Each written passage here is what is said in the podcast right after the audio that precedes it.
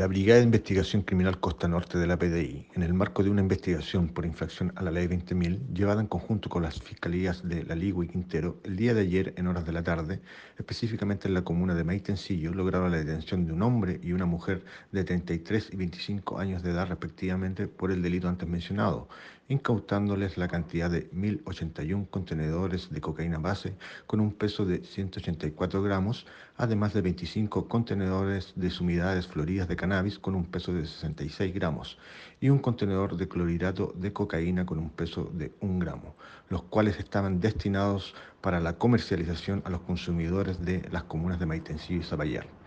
El procedimiento fue puesto en conocimiento de la Fiscalía Local de Quintero, incluyendo el fiscal de turno, que ambos detenidos fueron puestos el día de hoy a disposición del Tribunal de Garantía de Quintero para su correspondiente control de detención. Gracias.